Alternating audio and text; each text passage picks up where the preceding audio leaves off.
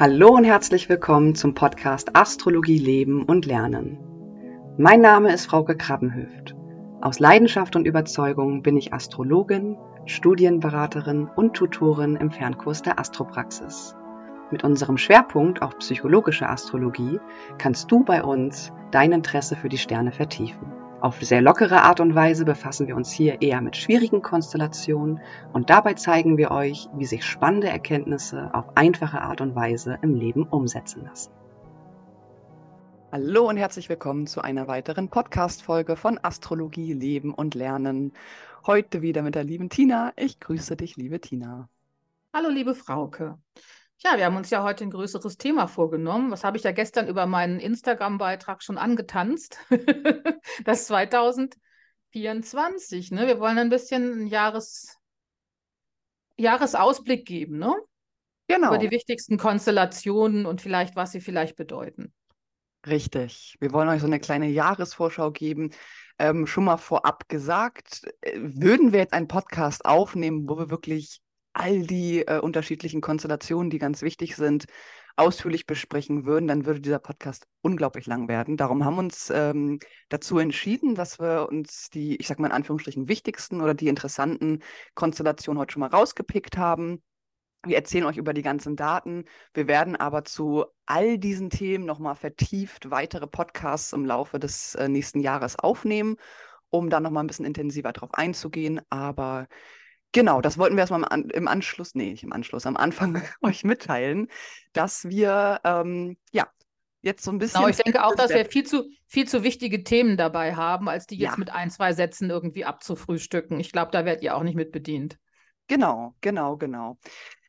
Ja, also wir fangen erstmal so ganz grob an. Ähm, das ist, ist ja so, dass sozusagen jedes Jahr immer einem Planeten zugeordnet wird. Und das kommende Jahr, also 2024, ist ein Sonnenjahr. Das heißt, es wird der Sonne zugeordnet. Und das ist ganz spannend, wenn man hier einfach nochmal, wenn ihr jetzt mal zurückschauen möchtet und nochmal gucken möchtet, ne, wie, inwiefern passt das irgendwie mit den letzten Jahren. 2021 hatten wir zum Beispiel ein Saturnjahr. Saturn steht ja auch für Restriktion, auch für die Grenzen, ne? Und auch für, ähm, ich sag mal, Prüfungen und auch ähm, ja, für intensives Lernen auf eine gewisse Art und Weise durch Prüfungen. Dann 2022 war ein Jupiterjahr, wo man tatsächlich auch beobachten konnte, dass ähm, mehr und mehr Leute sich für das Thema Spiritualität öffnen, ne, wo es auch wieder um Zuversicht ging. Und ähm, dieses Jahr 2023 war ein Marsjahr, also sehr viel mit dem Thema Behauptung, Durchsetzung, ne, auch wirklich in die Aktion treten, äh, vielleicht auch das Thema Verteidigung etc. Genau. Und jetzt kommt ein Sonnenjahr. Das heißt, ähm, ja, die Sonne im Allgemeinen, es geht so ein bisschen darum, zum Strahlen zu kommen, auch das Leben konstruktiv zu leben. Man sollte, ähm, ja, man, man könnte schon sagen, es gibt eine belohnende Aussicht auf eine gesunde, reif entwickelte Persönlichkeit. Es geht auch darum, sich darüber bewusst zu werden, wer man wirklich ist welche Stärken und Schwächen man ähm, besitzt, beziehungsweise was einen auch ausmacht und woran man glaubt und was man selber kann. Also es geht ganz stark um diesen ähm, zentralen Wesenskern, den wir alle in uns tragen und natürlich auch darum, das Selbstbewusstsein ähm, zu stärken. Darum geht es ja auch bei der Sonne. Das heißt auch dieses Thema innere Stabilität, Vitalität, Selbstvertrauen und ähm, aus all dem besteht das Ziel, ein authentisches, glaubwürdiges und auch überzeugtes Verhalten gegenüber anderen und auch sich selbst ähm, an den Tag zu legen. Und ja, ganz wichtig, ohne irgendwie überheblich zu sein. Da hatten wir ja letztes Jahr eigentlich jetzt, also dieses Jahr jetzt ja eigentlich auch schon so ganz gute Vorübungen. Ne? Einmal durch diese Venus-Mars-Lilith-Konjunktion ne? im Löwenzeichen. Da ging es ja auch um so dieses, was bin ich, was will ich, selbst, also Self, also so Empowerment einfach. Und ja. dann jetzt mit der Sonnen-Mars-Konjunktion jetzt im Skorpion, sich klar zu werden, was ich will und brauche. Ne, mhm. sich dem Schatten stellen und einen Willen fokussieren. Das hatten wir jetzt ja in den letzten Monaten eigentlich auch drin. Das heißt, könnte man ja sagen, dass das eigentlich fast fortgeführt wird, ne? Richtig, richtig, absolut. Und es ging ja, wenn wir auch über die letzten äh, Podcasts mit den Finsternissen gesprochen haben, wir auch ganz stark über das Thema Selbstliebe gesprochen, ne? mhm, Durchsetzung richtig. und Harmoniebedürfnis, was ja auch ähm, Teil dieses Ganzen zu deinem eigenen Selbst gehört, beziehungsweise auch zu einer, ich sag mal, angereiften Persönlichkeit, beziehungsweise auch zum Selbstbewusstsein. Das ist echt spannend. Ja, Absolut.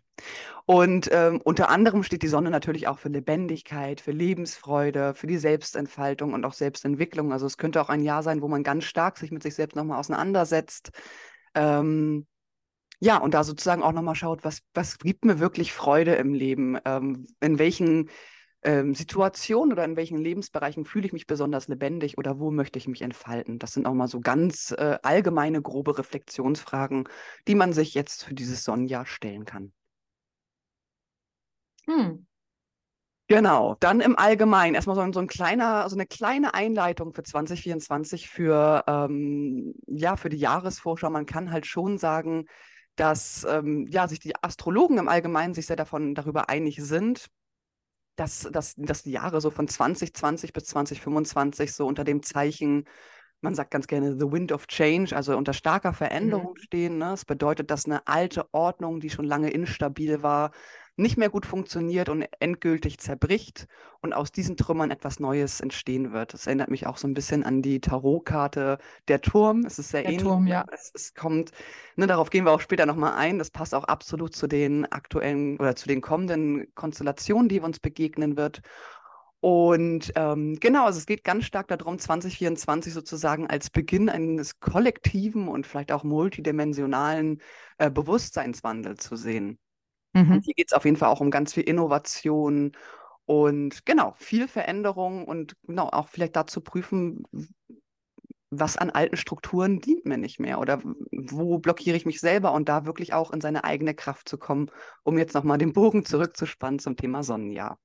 Ich finde das so ganz spannend irgendwie, wenn ich so ins Astro, also wenn ich das Jahr 2024 reingeschaut habe, wir hatten die letzten Jahre immer mit sehr harten Aspekten zu tun, mit ja. sehr viel herausfordernden Aspekten. Einmal Pluto-Saturn-Konjunktion 2020, mhm. dann haben wir das Saturn-Uranus-Quadrat durchlebt und da waren ja so einige Sachen, die uns wirklich durchgeschüttelt haben, jetzt sozusagen im Inneren wie auch im Außen. Und als ich jetzt darauf geguckt habe, habe ich gedacht, ich habe, wir haben dieses kommende Jahr nicht mehr so viele harte Aspekte.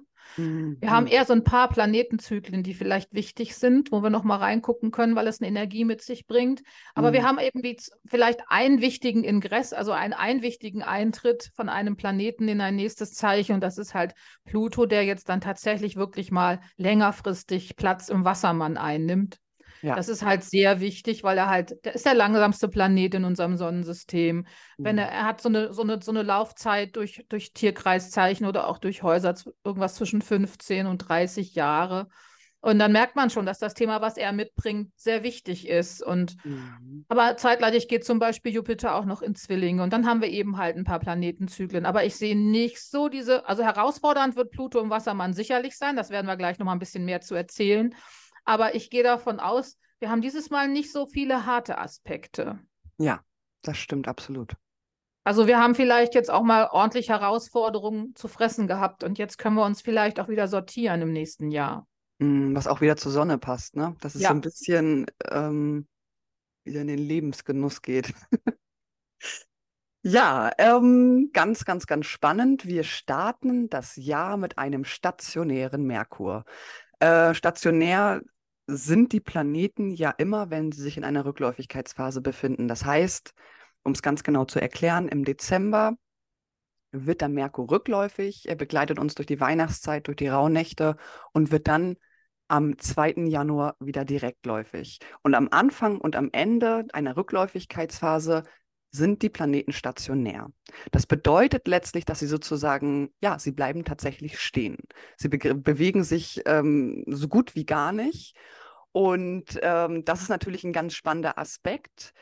Es ist ja so, dass, äh, um sich das Ganze mal so ein bisschen vorzustellen, man, man kann sich mal in einen Raum stellen und die Rückläufigkeit mal so ein bisschen nachfühlen. Und das ist, wenn wir sozusagen, wenn wir vorwärts laufen, dann ein bisschen langsamer werden dann jedoch stehen bleiben und überlegen, so, ne, was, was möchten wir einfach eigentlich?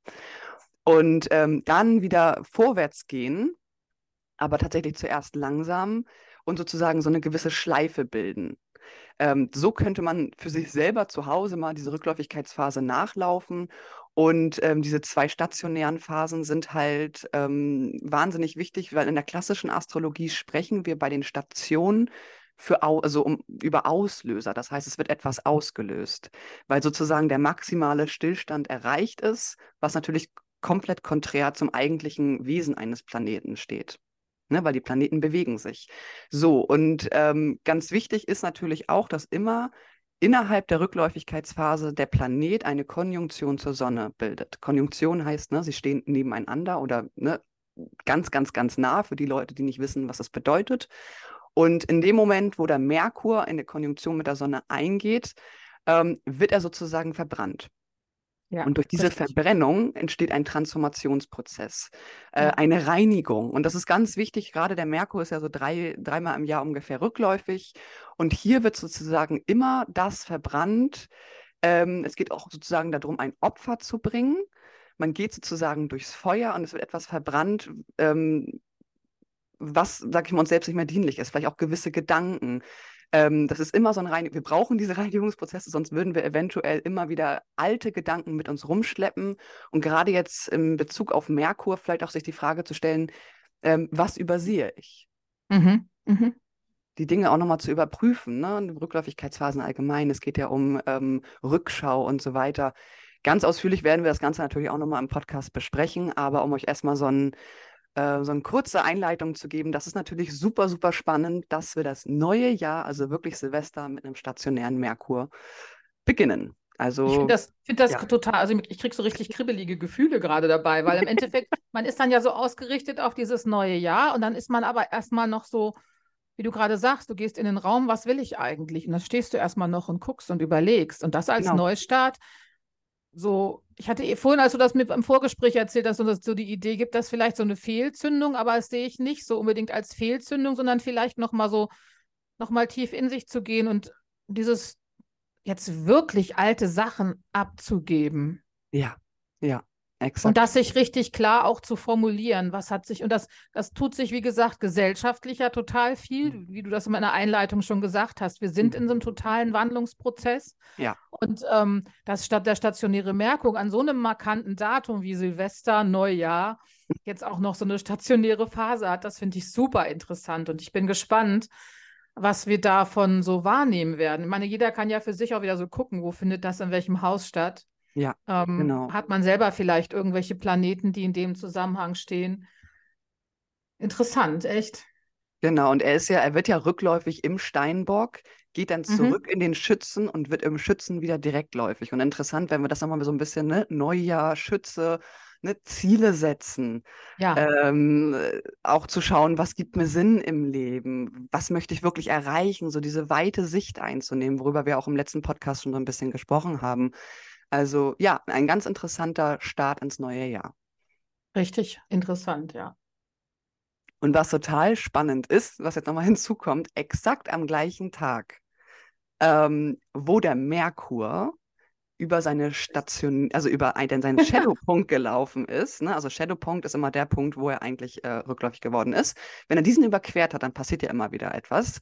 Und am exakt gleichen Tag ähm, ist der Ingress von Pluto in den Wassermann. Also um es hier nochmal zu sagen, ist es am 21.01., 21. Januar. Das heißt, das Neue manifestiert sich dann vermutlich eher in, erst Ende Januar hin, oder? Könnte ich mir vorstellen, oder? Ja, ja, ja, ja. Vielleicht nutzen wir den, den Januarmonat, um nochmal so ein bisschen zu reflektieren. Mhm. Und das ist natürlich super spannend. Ne? Super ne? interessant. Der, Das Was ist, für ein Start. Ja. ja, definitiv. Pluto hatte ja den, den, die hatten wir schon drüber gesprochen, die Fußspitze schon mal an den Wassermann gesetzt. Im genau. diesem Jahr wurde dann wieder rückläufig, ist im Steinbock. So, und jetzt ist es wirklich so, dass er ähm, ab dem 21.01. dort bleibt, bis zum 2. September diesen Jahres. Mit was wollen wir denn weitermachen jetzt eigentlich? Wollen wir schon mal so ein bisschen über Pluto-Ingress reden oder reden ja. wir erstmal über die Rückläufigkeiten von Merkur? Nee, ich denke, dadurch, dass es jetzt gerade ganz schön passt und dass das so gleichmäßig ist, könnte man jetzt erstmal vielleicht so ein bisschen erzählen, ähm, was bedeutet überhaupt Pluto im Wassermann? Genau, wie ich es vorhin schon gesagt habe, ne, er läuft das Tierkreiszeichen im Schnitt für 15 bis 30 Jahre. Ne? Mhm. Und der mhm. Pluto, der wird sein, seine, seine Wirkung im Wassermannzeichen bis 2044 seine Wirkung entfalten. Das müssen wir uns mal überlegen. Das sind 20 Jahre. Mhm. Ähm, und viele in der Astrologie, man hört ja ganz viel schon, so dass die Gesellschaft, so wie wir kennen, dass sie eigentlich zerfallen wird und dass eine neue Form erschaffen werden muss. Ne? Es gibt auch ganz viel, man hört es auch ganz viel, dass das letzte Mal Pluto im Wassermann 1778 war bis 1798 im Wassermann, dass das so ein bisschen um die Zeit der französischen Revolution herum war. Ja. Ähm, wo die Abschaffung des feudal-absolutistischen Ständesystems sowie gar Propagierung und Umsetzung neuer ideeller Werte der Aufklärung so wichtig im Zentrum standen. Ja. Und wir haben vielleicht jetzt, also das beschreibt vielleicht so ein bisschen, was für ein Wandel vielleicht die nächsten 20 Jahre vor uns steht. Mhm. Ne? Aber ähm, wir können das nicht eins zu eins immer übertragen auf das, was in der Vergangenheit passiert ist, zumal die Französische Revolution auch ein bisschen später war, nicht 1778, sondern eigentlich fast zehn Jahre später erst. Genau. Ähm, was ich hier total interessant finde, dass wir einfach ähm, jetzt mit einem ganz, ganz großen Wandel erleben wollen und werden, also wo, wo wir eigentlich auch schon so ein bisschen reinspüren können. Wir erleben ja, dass unheimlich viele Werte sich verändern, dass sich so dieses digitalisierte Feld weiterentwickelt. Und wir ja, das hat, das haben auch weitere andere Astrologen schon ins Feld geführt, dass wir auf so einen, so einen Zeitraum der Luftepoche zulaufen werden die nächsten Jahre. Das ist ein Prozess, der sich da diesem, über Pluto im Wassermann 20 Jahre hinzieht, aber auch noch ein paar andere Faktoren dran beteiligt sind. Ähm, und ich weiß immer so, Pluto bringt eigentlich auch immer dieses Thema Macht mit ins Feld, Macht über, geht dann in mhm. dieses Feld von Uranus, was ja eigentlich für Erneuerung steht und ähm, auch vielleicht ein bisschen Rebellion, ne? Mhm. Und was uns das so richtig bringt,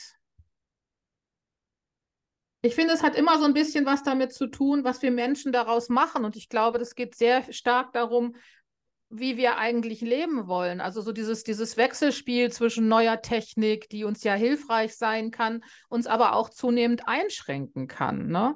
Absolut. Und was machen wir da draus? Und wie ähm, äußern wir auch vielleicht unseren Willen zu den Dingen?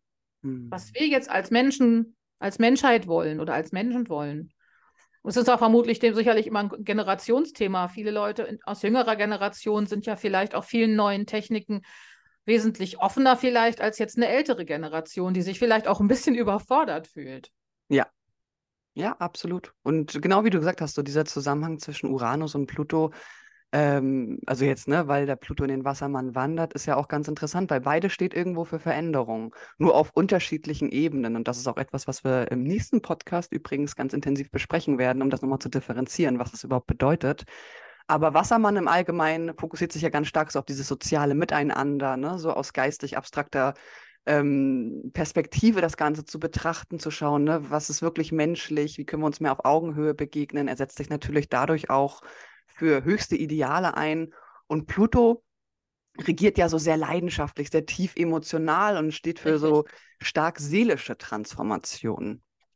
Und das ist ganz interessant, weil ich, ich habe darüber so ein bisschen nachgedacht und dachte mir dann auch so, okay, Wassermann und Pluto, ähm, einfach aufgrund dessen, weil äh, ja, beide irgendwo in Richtung Veränderung gehen und oft Dinge wirklich äh, nachhaltig verändern möchten, geht es auf jeden Fall darum, diese ja, eingefahrenen Strukturen zu transformieren. Ne? Und auch vielleicht so ein bisschen in Richtung Naturwissenschaft, weil der Wassermann ja auch so eine Verbindung zum Thema Wissenschaft, Forschung und wie du auch schon mhm, gesagt hast, richtig technischen Fortschritt hast, hat. Und vielleicht Pluto schaut hier nochmal in die Tiefe und auch hinter die Kulissen und deckt vielleicht auch nochmal Themen auf, die vielleicht, ähm, die vielleicht bisher ignoriert worden sind.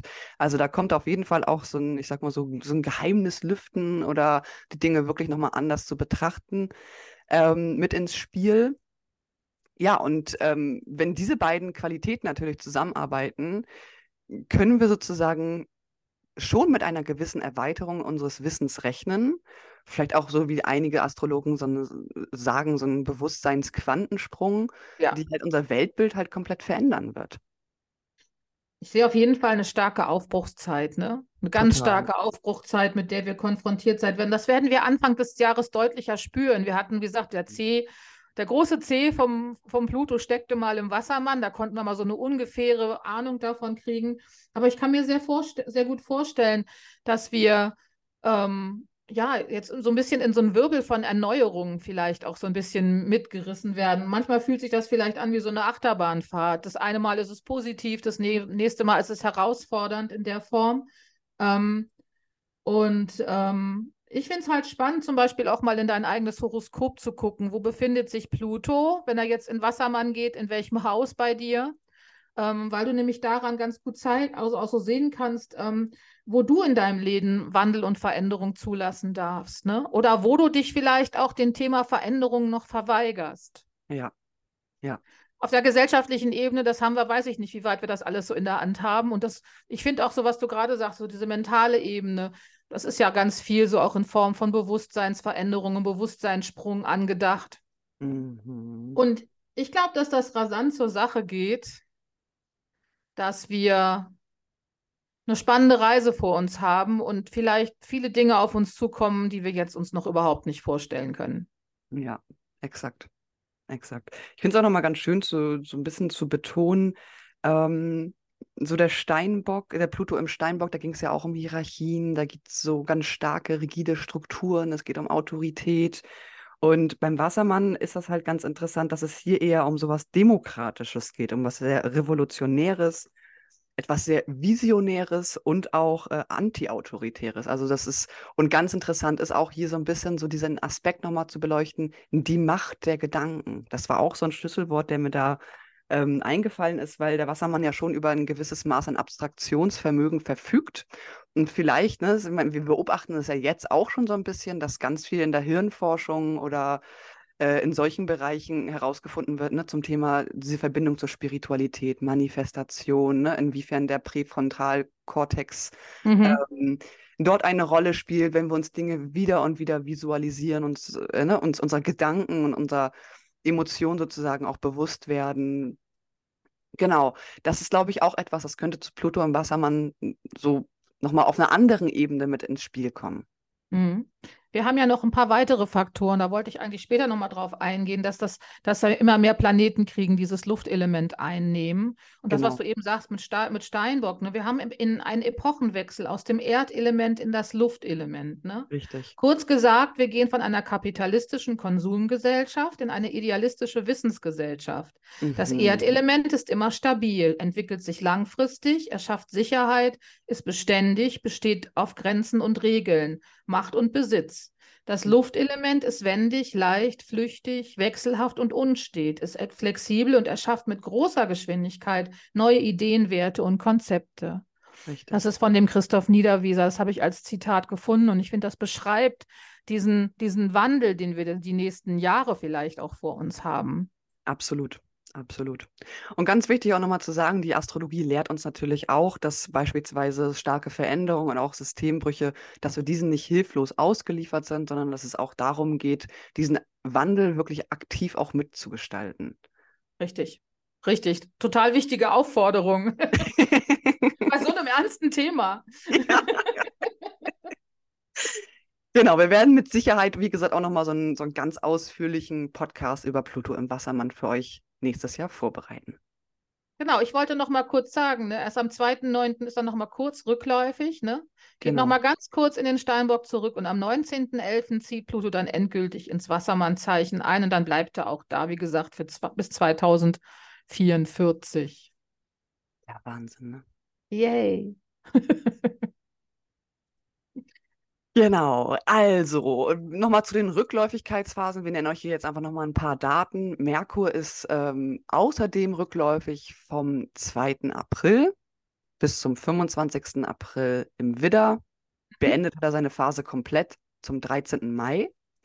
Dann wird er nochmal rückläufig vom 5. August bis zum 28. August in den Zeichen Jungfrau und Löwe. Komplett beendet ist diese Phase am 11. September. Und dann zum Jahresende vom 26.11. bis zum 15.12. im Schützen. Und dann hat er sozusagen ähm, am 3. Januar 2025 seine komplette Reinigungsphase da sozusagen ähm, durchlaufen. Äh, ein schönes äh, oder wichtiges, äh, eine wichtige Information ist vielleicht auch, dass wir dieses Jahr von einer Venusrückläufigkeit komplett verschont bleiben. Mhm. Das heißt, das findet erst 2025 wieder statt, aber der Mars wird einmal rückläufig, aber auch erst Ende des Jahres vom 7. Dezember im Löwen bis hinein ins Jahr 2025. Und darüber hatten wir auch im Vorgespräch schon gesprochen. Ja. Ganz interessant, dass der Mars im Dezember rückläufig im Löwen ist. Im Löwen wird. Aber wir haben es tatsächlich nochmal überprüft. Es stimmt wirklich, weil ich nicht davon ja. ausgegangen bin, dass Mars jetzt so eine Entfernung im Dezember zum, zum Sonnenzeichen hinlegen kann. Ja. Also spannend. spannend, genau. Ja. ja. Mit was machen wir weiter? Mir kam gerade dieser Venus-Mars-Zyklus noch. Ja, ja, da war ich auch gerade. Venus-Mars-Zyklus. Das freut mich besonders, weil ich ja meine Venus auch auf 6 Grad im Wassermann stehen habe. Und dieser Venus-Mars-Zyklus genau dort beginnt. genau, und das ist am 22. Februar 20, also 22.02.2024. Mhm. Genau, der Zyklus dauert etwa zwei Jahre an, ne? Ja, exakt. Und die Themen, die halt mit Venus und Mars zusammenhängen, sind halt Liebe, Partnerschaft, Sexualität, ne? Aber auch Bereiche von Schöpferkraft und Kreativität, ne? Absolut richtig, ja, genau. Und ganz und spannend. Hab... Achso. Hm? Nee, erzähl. Naja, ich habe einfach so das Gefühl, dass sich damit unser, unsere Beziehungsformen verändern werden. Ne? Dass es mehr um Freiheit in Partnerschaften und auch Freundschaften geht und vielleicht auch mehr, vielleicht Netzwerke bilden. Dass das alles mhm. mehr so ähm, ein bisschen unkonventioneller abläuft und ein bisschen exper experimentierfreudiger, vielleicht auch ein bisschen rebellischer mhm. im Umgang miteinander und dass man äh, vielleicht doch einen viel freieren und spontanen Zugang zum anderen sucht, jetzt egal auf welcher Ebene, dass das alles nicht mehr so, so verpflichtend ist auch. Richtig, richtig. Also ja, so eine ein bisschen mehr kameradschaftliche Beziehung, wo die Individualität des Gegenübers geschätzt wird und wo es vielleicht auch nicht darum geht, ne, mein Partner muss irgendwie in ein gewisses Idealbild passen, sondern nein, ich lasse ihn so sein, wie er ist. Genau. Und akzeptiere ihn so, wie er ist. Und genau. ich begegne ihm auf Augenhöhe. Ne? Also wir ja. wollen irgendwas, was Gleichwertiges schaffen, was vielleicht Freundschaft und Beziehung gleichzeitig sein kann. Mhm. Und ich habe mir die Venus im Wassermann stehen und man sagt ja ganz oft, Venus im Wassermann, da sind die Menschen nicht besonders treu und so. Das stimmt so nicht, sondern ich glaube, das ist eigentlich eher so diese, dieses, du musst deinen freien Impulsen folgen können. Und ich könnte mir vorstellen, dass der Zyklus das unterschreibt. Und ich sehe jetzt gar nicht unbedingt so die großen polyamorösen Beziehungen jetzt in diesem Feld, nee. sondern ich sehe einfach so, dass man sich durchaus einlassen kann auf jemanden anders, wenn die Freiheit im Hintergrund steht. Mhm. Mhm. Definitiv. Ich fände es auch, was mir gerade noch so in den Kopf sprang, war so diese Idee, okay, Sonnenjahr. Ne, da geht es ja auch um authentisches Auftreten. Das ist ähm, ne, letztlich irgendwo die Löwe-Energie. Und wir haben diesen Zyklus von Venus-Mars im Wassermann, also auf der gleichen Achse, nur im gegenüberliegenden Zeichen, wo es auch darum geht. Es geht um persönliche Freiheit, es geht um authentisches Auftreten, es geht um Individualität. Und ähm, das finde ich ganz spannend. Vor allen Dingen, wenn wir auch überlegen, ne, so im Wassermann ist einiges los dieses Jahr, auch mit dem Pluto. Ja. Jetzt fängt dieser, dieser Zyklus von Venus und Mars ebenfalls dort an. Und äh, vielleicht ist es auch ganz interessant, sich nochmal mehr mit dieser Wassermann-Energie auseinanderzusetzen, mal zu überlegen, was bedeutet das überhaupt? Was bedeutet das für einen individuell? Wo ist das Wassermann-Zeichen bei einem selbst im Horoskop? Ähm, ja, dass wir uns mehr und mehr mit diesem, ich sag mal, auch mit dieser individuellen Freiheit und auch mit dem Thema Unabhängigkeit nochmal für uns selber ganz persönlich auseinandersetzen können. Und ich glaube, was es auch noch mit sich bringt, ist halt so eine mehr, mehr Vernetzung, auch vielleicht für humanitäre Ziele oder auch gesellschaftliche Reformen, dass sich, glaube ich, unter diesem Wassermann eben halt auch Verbindungen finden, ja. die dann gleiches, gleiches gesellschaftliches Ziel vielleicht verfolgen. Ja, stimmt, das ist ein spannender Punkt, auf jeden Fall. Auf jeden Fall könnte ich mir vorstellen, dass wir in diesem Zyklus viele Begegnungen so ein bisschen freiheitlicher und origineller gestalten könnten. Mhm. Ähm, kann man, du kannst für dich selber ja auch vielleicht so ein bisschen überprüfen, wie fair und auf Augenhöhe sind deine aktuellen Beziehungen und auch Freundschaften. Ne? Mhm. Und dass du dich vielleicht auch ein bisschen auf dich einstellst, dass du vielleicht von dir selbst überrascht wirst, weil du vielleicht ein völlig neues Begehren in dir entdeckst. Mhm. Was völlig Neues. Ja, mit spannend. Abwechslung und vielleicht viel Freiwilligkeit. Ja, genau, genau. Das trifft das sehr gut auf den Punkt. Und ähm, wir hatten das letzte Mal im Steinbock diese Konjunktion und das mhm. war am 22.02.2022. Also exakt zwei Jahre ähm, auf den Tag genau, zwei Jahre dazwischen liegend. Und ähm, dann ne, dadurch, dass wir diese Konjunktion im Steinbock hatten, hat sie dann auch nochmal im Wassermann stattgefunden. Aber sie wurde mhm. natürlich eingeläutet durch die Steinbock-Energie. Und das war am 10.03.2022. Vielleicht kannst du da auch für dich dann selber nochmal ein bisschen hin, äh, forschen und mal gucken, was war denn da los, um sich vielleicht einfach mit dieser Energie nochmal so ein bisschen zu verbinden. Ja, so, jetzt haben wir Rückläufigkeitsphasen, Pluto im Wassermann mit euch besprochen. Jupiter ähm, in Zwillinge? Genau, ja, sehr, sehr wichtiger Impuls. Der nächste Ingress, den ich eigentlich ganz schön finde, ist, dass Jupiter in Zwilling geht. Genau. Jetzt habe ich das dusselige Datum wieder nicht. Wann macht er das denn? Ähm, das am ist 21. am 26. Was, was sagst du gerade mal? Ich würde gerade sagen 26. Mai. 26. Mai. Ich habe hier, dann habe ich wieder falsch aufgeschrieben. ähm, ja, Jupiter müssen wir uns überlegen, symbolisiert Wachstum, Glück, Fülle, Weisheit, Optimismus, Expansion auf jeden Fall. Ne? Und Zwilling ja. ist halt das Luftzeichen, was für Kommunikation, Intellekt, mhm. Vielseitigkeit, Neugier und steht so. Und naja, und jetzt, wenn Jupiter in die Zw ins Zwillingszeichen geht, dann erleben wir vermutlich eine große Horizonterweiterung auf allen möglichen Feldern, die so mit Wissen und Kommunikation zu tun haben. Das würde ich, würde ich auch schätzen, dass das so ein bisschen so diese Wassermann-Betonung auch noch so unterstützt. Und wir finden tatsächlich Anfang Juni auch noch ein Trigon zwischen Pluto und Jupiter. Im, zwischen Zwilling und Wassermann. Ja, interessant. Am 3. Am 3. Juni.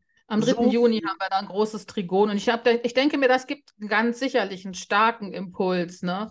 Mhm. für was völlig Neues auch. Also da müssen wir uns echt einstellen drauf, dass, glaube ich, die Ideen spannend und vielleicht manchmal auch ein bisschen verwirrend oder völlig verrückt auf uns wirken können, die da kommen. Ja. ja das denke ich auch, auf jeden Fall. Es geht ja auch so ein bisschen um kritische Vernunft, ne? So mit ähm, mhm. Peter im Zwilling. Und ähm, ich denke auch, dass das so eine Phase ist, wo man vielleicht die Dinge auch philosophischer betrachtet, ne? dass so dieser mhm. rationale Verstand sich mit diesem, ich sag mal, philo mit der philosophischen Energie des Jupiters verbindet.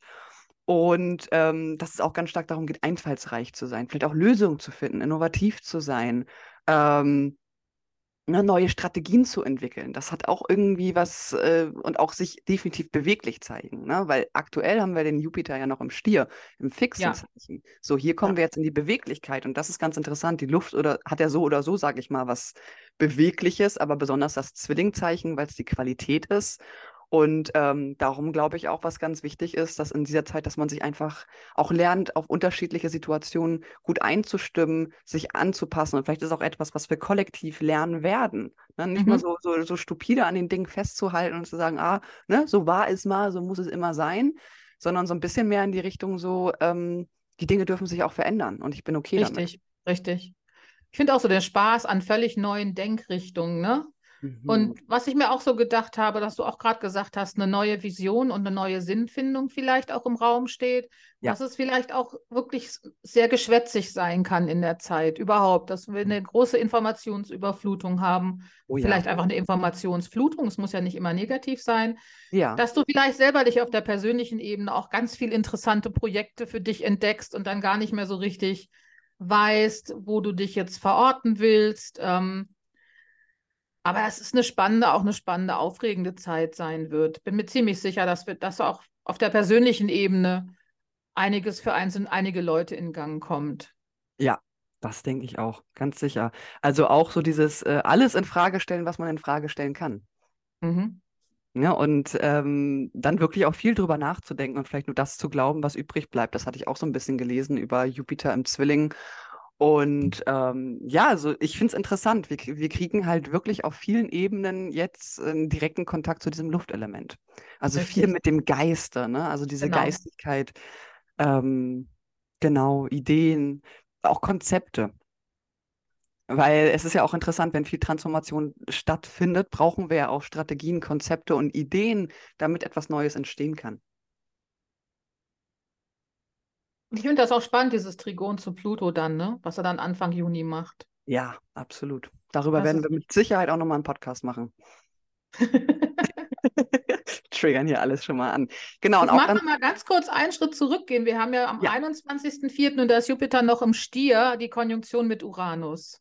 Ach ja, ja. Finde ich auch eine sehr, sehr wichtige Konjunktion, weil ähm, das ja alles noch im Stierzeichen stattfindet und wir ja jetzt auch die letzten Jahre mit Uranus uns schon sehr stark auch mit unseren eigenen Werten und Besitztümern beschäftigt haben, da ja auch viel Neuerungen, also auch viele vielleicht in Reflexion gegangen sind, was brauche ich eigentlich wirklich? Und äh, da kam so, ich glaube, als ähm, Uranus in Stier ging, kamen so diese Ideen von Minimalismus auf und und so, was können wir nochmal aussortieren, was brauchen wir zum Leben und zum Glücklichsein. Da wurde so diese Wertestruktur ordentlich aufgebrochen. Aber mit, wenn jetzt Jupiter in Konjunktion zu Uranus geht, mhm. das finde ich super spannend in diesem Stierzeichen. Das müsste ja eigentlich eine ziemlich glückliche Zeit sein, oder? Ich finde, wenn man es so betrachtet, dass ähm, Jupiter der Herrscher vom Schützen ist und Uranus der Herrscher des mhm. Wassermanns und Schütze und Wassermann an sich, weil es ja ne, Luft und Feuer ist, ein Sextil zueinander bilden, könnte man schon sagen, dass diese Prinzipien dieser beiden Planeten in einer harmonischen Spannung zueinander stehen. Das heißt, so vielleicht befruchtet der Jupiter den Uranus auch auf eine gewisse Art und Weise und bringt Neuerungen, Ideen, Durchbrüche. Vielleicht auch ne, wird das beschleunigt.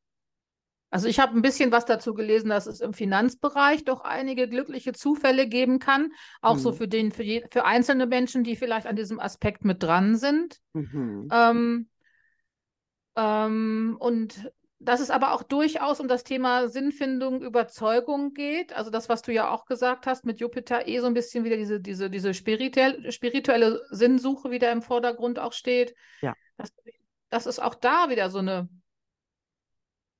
ja, so eine, so eine, so eine Erweiterung gibt. Aber ja, ich finde es spannend und ich habe so ein bisschen, ich guck, verfolge ja durchaus manchmal die politischen Geschehnisse und ich glaube, dass auf dem Finanzbereich da vielleicht irgendwas Wichtiges passiert. Ja.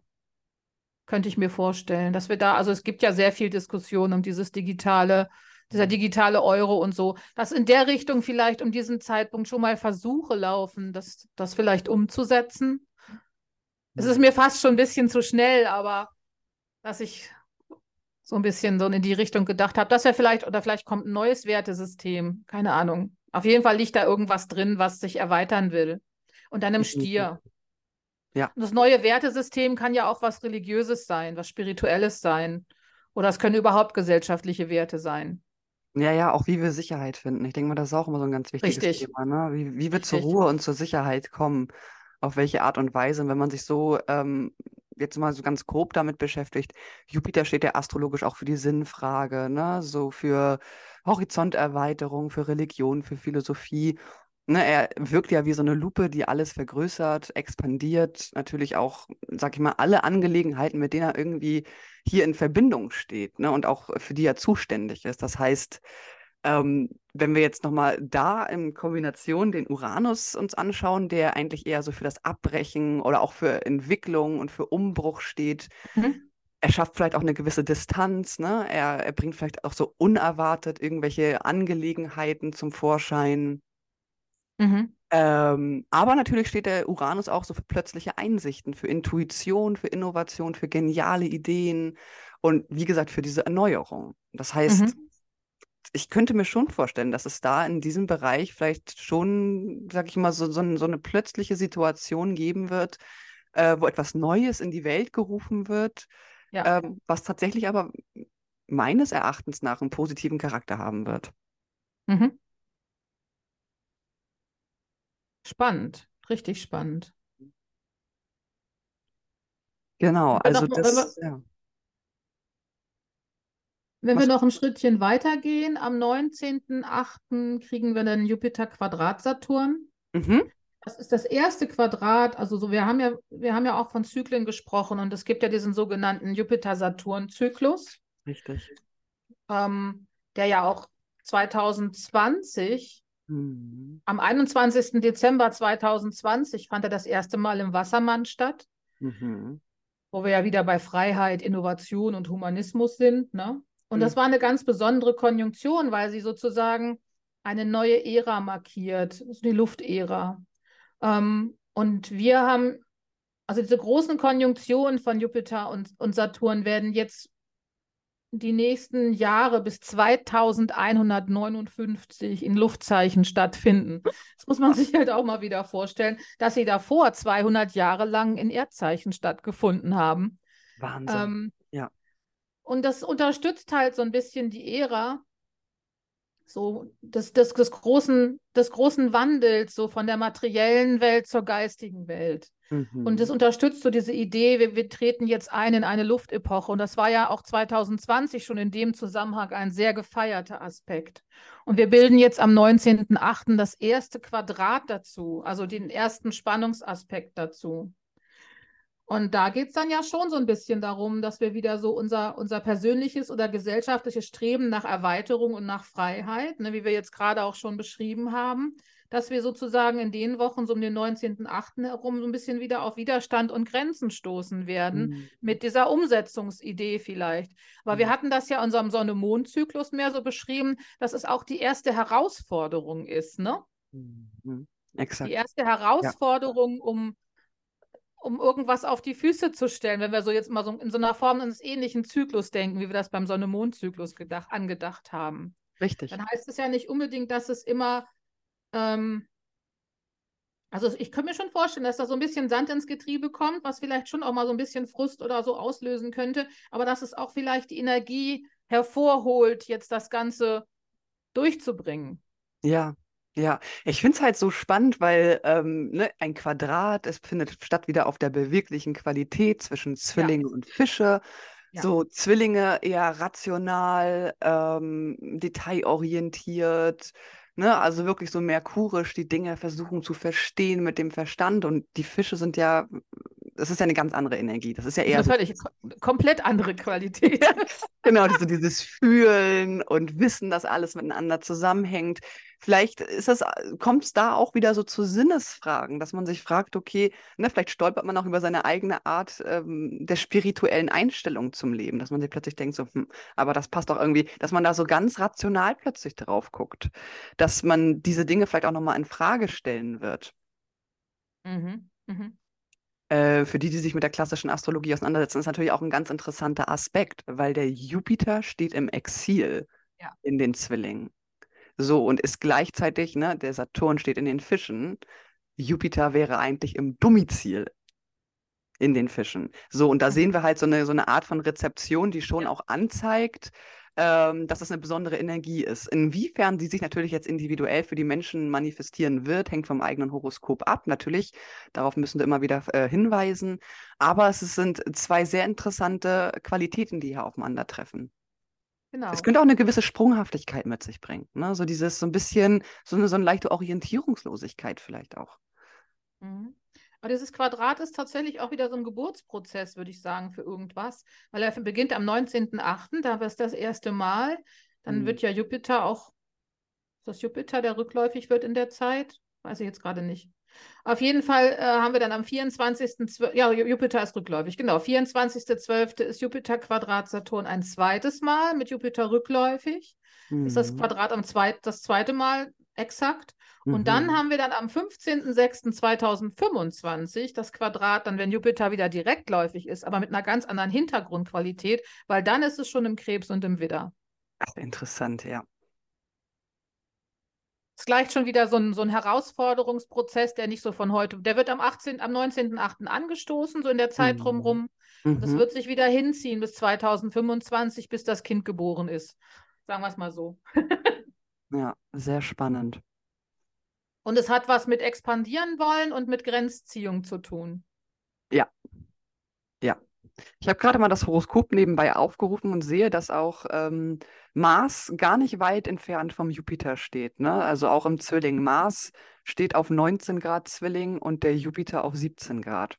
Mhm. Äh, also auch ganz spannend, dass kurz vorher eine Konjunktion aus äh, Jupiter und Mars ja. Ähm, ja. im Zwillingzeichen stattfindet. Gleichzeitig ist der Merkur auch rückläufig, also das ist ganz spannend. Das ist auf jeden Fall auch nochmal eine Energie, auf die wir ja in einem weiteren Podcast im Neujahr, im neuen Jahr äh, eingehen werden. Und, gesagt, wir ähm, können immer nur anreißen.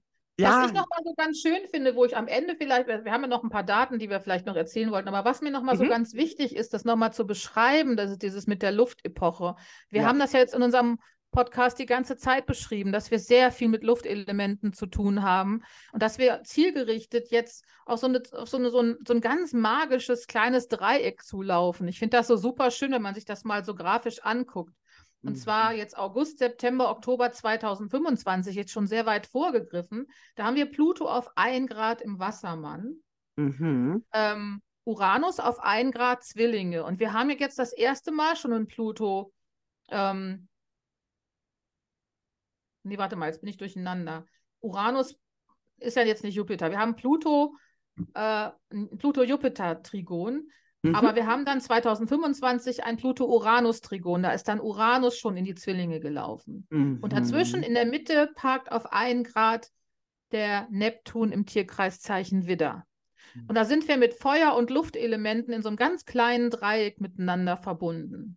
Mhm das ist auch wieder so eine Phase, wo man sagt, da, ist, da entsteht auch was. Es ist auch wieder mit so einem größeren Geburtsprozess zu vergleichen, in der Form der Luftepoche, sich geistiger immer weiter zu expandieren und zu entwickeln. Weil dann im Juli, August 2026 treffen die sich wieder und zwar auf 4 Grad. Dann ist Pluto 4 Grad Wassermann, Uranus 4 Grad Zwilling und Neptun 4 Grad Widder.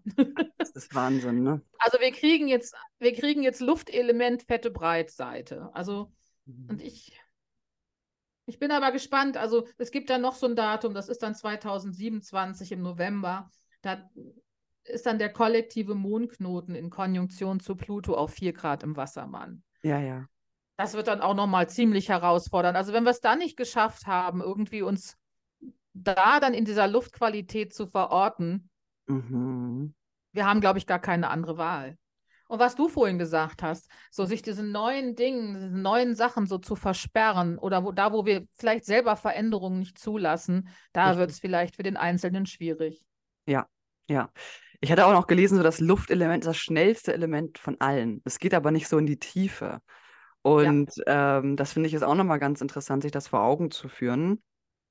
Und in dieser Analogie liegt natürlich auch der Hinweis, dass dieser luftige Verstand rasch von einem Ort zum anderen und von einem Thema zum anderen springen kann. Ne, ja. Wobei er nicht nur vielleicht die Oberflächlichkeit berührt, ohne sich zu binden, ohne in die Tiefe zu gehen. Also es geht halt auch so ein bisschen darum, ähm, ja, es ist was sehr Sprunghaftes, etwas sehr, eine sehr schnelle, sprunghafte Energie. Aber was bei Luft natürlich auch immer im Vordergrund steht, ist so diese dieses Interesse an der Art, wie Menschen miteinander umgehen. Und das finde ich irgendwie ganz interessant. Mhm. Ne, so wie, wie spreche ich mit, wie gehe ich mit anderen Menschen um, ne? Äh, interagiere ich mit ihnen, wie, wie spreche ich mit ihnen? Also alle, sag ich mal, Umgangsformen, Thema Höflichkeit, sind ja auch Sachen, die man sozusagen dem Luftelement zuschreiben würde. Ne? Also es ist mhm. auch so dieses mhm. leicht Kontakt aufnehmen, mhm. ähm, sich schnell verbinden, ne? so sehr kommunikativ offen zu sein. Äh, es hat ja, bringt ja auch so eine gewisse Leichtigkeit mit sich. Und vielleicht ist das auch nochmal so ein ganz wichtiger Punkt, das den Menschen mitzugeben, ne? dass es auch darum geht, ne, sich zu verbinden und offener zu werden und sich auszutauschen. Richtig, ja, sehe ich auch so. Schön. Und das ist auch, also weiß ich nicht, dass es auch vielleicht Verbindungen geben kann, die so ein bisschen schnell und sprunghaft sind, ne? Die auch so, aber trotzdem was, trotzdem was Bereicherndes haben. Ja, ja. Man eher geistig. Sich, man hat miteinander ein Thema zu teilen. Genau. Aber dann ist das auch durch, so, dann geht man wieder weiter. Genau. Kann natürlich wieder so ein bisschen was Oberflächliches auslösen, aber ich glaube, die Grundbedürfnisse von Menschen sind ja eigentlich eher auch Verbindungssuchen. Ja, absolut. Also es hat schon auch einen sehr sozialen Aspekt irgendwo, finde ich. Ja. Einen demokratischen, sozialen Aspekt. Genau, dann haben wir ja auch noch die Finsternisse. Ähm, auch ja, hier ja. muss ich wieder sagen, äh, wir werden sie jetzt nicht in der Tiefe besprechen, weil das einfach viel zu viel für diese Podcast-Folge wäre. Aber wir haben am 25. März eine Vollmondfinsternis auf 5 Grad Waage.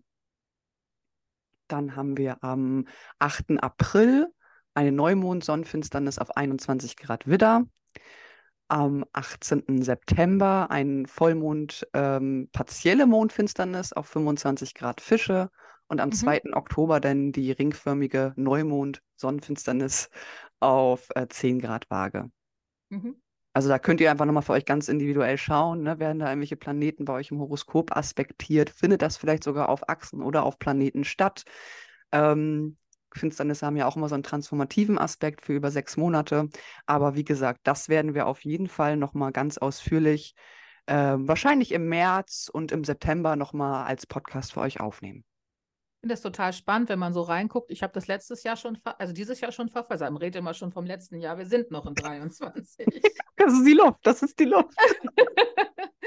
Am 14.10. hatten wir ja schon eine Sonnenfinsternis. Das, die war ja auch mehr so in, in Südamerika, in Nordamerika zu sehen.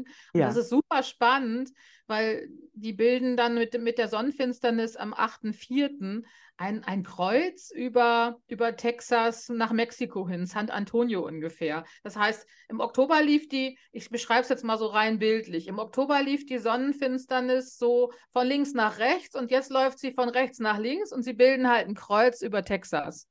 Wenn man da so ein bisschen guckt, dass die so, so einen Kreuzpunkt über die USA macht, hat das sicherlich bestimmt eine Bedeutung für die USA. Das vermute ich auch, definitiv.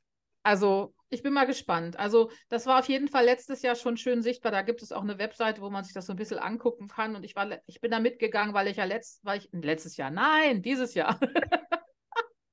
am 14.10. ja auch so mitgegangen bin mit, mit, der, mit, der, mit der Sonnenfinsternis und dann halt über einen Livestream geguckt habe und ähm, da schon so ein bisschen in diese Energie mitgeschwungen bin. Ich fand das da schon ganz spannend. Aber es ist interessant, ne, dass wir uns hier so geistig mit der Energie und auch kommunikativ äh, mit der Energie von 2024, ja, ähm, verbinden und beide irgendwie schon äh, automatisch. Schon ja, ja, es ist Wahnsinn. Es ist, es ist wirklich, ich wollte gerade schon sagen 25. Nein, nein, nein, nein, 24. Ähm, es gibt ja. natürlich noch ein paar mehr Aspekte, ne? aber ich glaube, wir haben jetzt genug erzählt. Ähm, ich denke, ich werde auch auf, auf, Instagram wieder passend noch Beiträge hochladen, wo ihr auch genau. euch die genau. Daten vielleicht nochmal angucken könnt, ja. ähm, die wir, über die wir jetzt erzählt haben. Was sicherlich auch nicht uninteressant ist, ist am 23.03. noch ein Jupiter-Sextil Jupiter Neptun. Ähm, Schön, da geht es wieder so ein bisschen um die spirituelle Ebene und so. Aber wie mhm. gesagt, wir werden auf viele Sachen noch mal ein bisschen näher eingehen. Genau, genau, genau. Wollten euch Groben, jetzt einfach erstmal nur einen Überblick bieten. genau, im Groben und Ganzen wollten wir euch das Ganze natürlich dann frei verfügbar zur Verfügung stellen, ähm, damit man einfach erstmal so einen Überblick hat oder auch so einen, so einen ungefähren Fokuspunkt, wonach man vielleicht auch die Rauhnächte ähm, gestalten kann. Ähm, das werden wir ja auch dieses Jahr in einer hm, Kooperation richtig. wieder über Instagram machen. Also Tina und ich auf jeden Fall. Vielleicht gibt es auch noch ein paar äh, Meditationen von einer guten Freundin von mir, die äh, Kundalini-Yoga unterrichtet. Mhm. gewissen Rauhnächten. Genau, und da werden wir auf jeden Fall ganz interessante Impulse auch zur, zu den astrologischen Konstellationen nochmal posten, zu den äh, Mondkonstellationen. Und wie gesagt, ähm, wir werden jetzt im Dezember auch nochmal eine Folge aufnehmen, wo wir in einer, ja, wo wir im Podcast erklären wollen, diese wirkliche Differenz zwischen Uranus und Pluto. Beide stehen sie für Veränderung, aber was ist der genaue Unterschied?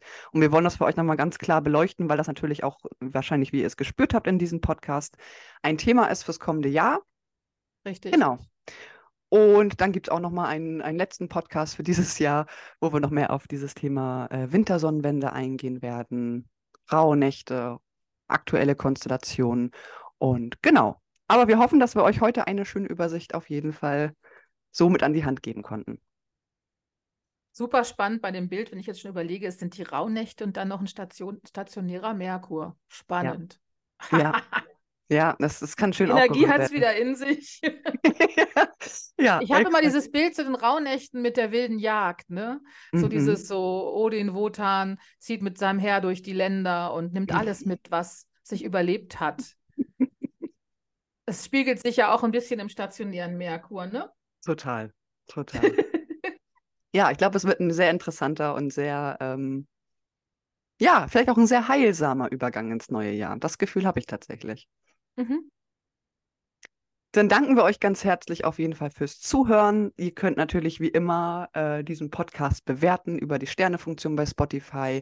Ihr könnt uns auch liebend gerne bei den ähm, QAs könnt ihr teilnehmen, euren Beitrag dazu posten, bei der Umfrage teilnehmen.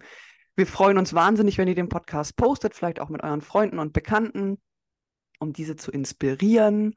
Und ja, ihr könnt natürlich nochmal auf die Glocke klicken, damit ihr informiert werdet von Spotify, sobald wir eine neue Folge hochladen. In diesem Sinne wünschen wir euch ein wunderschönes Jetzt Wochenende. Tschüss. Falls wir dein Interesse an einer Online-Ausbildung in psychologischer Astrologie geweckt haben, kannst du vollkommen unverbindlich unser kostenfreies Probematerial bestellen. Den Link dazu findest du in der Podcast-Beschreibung. Wir wünschen dir auf jeden Fall eine wundervolle Zeit und vielen Dank fürs Zuhören.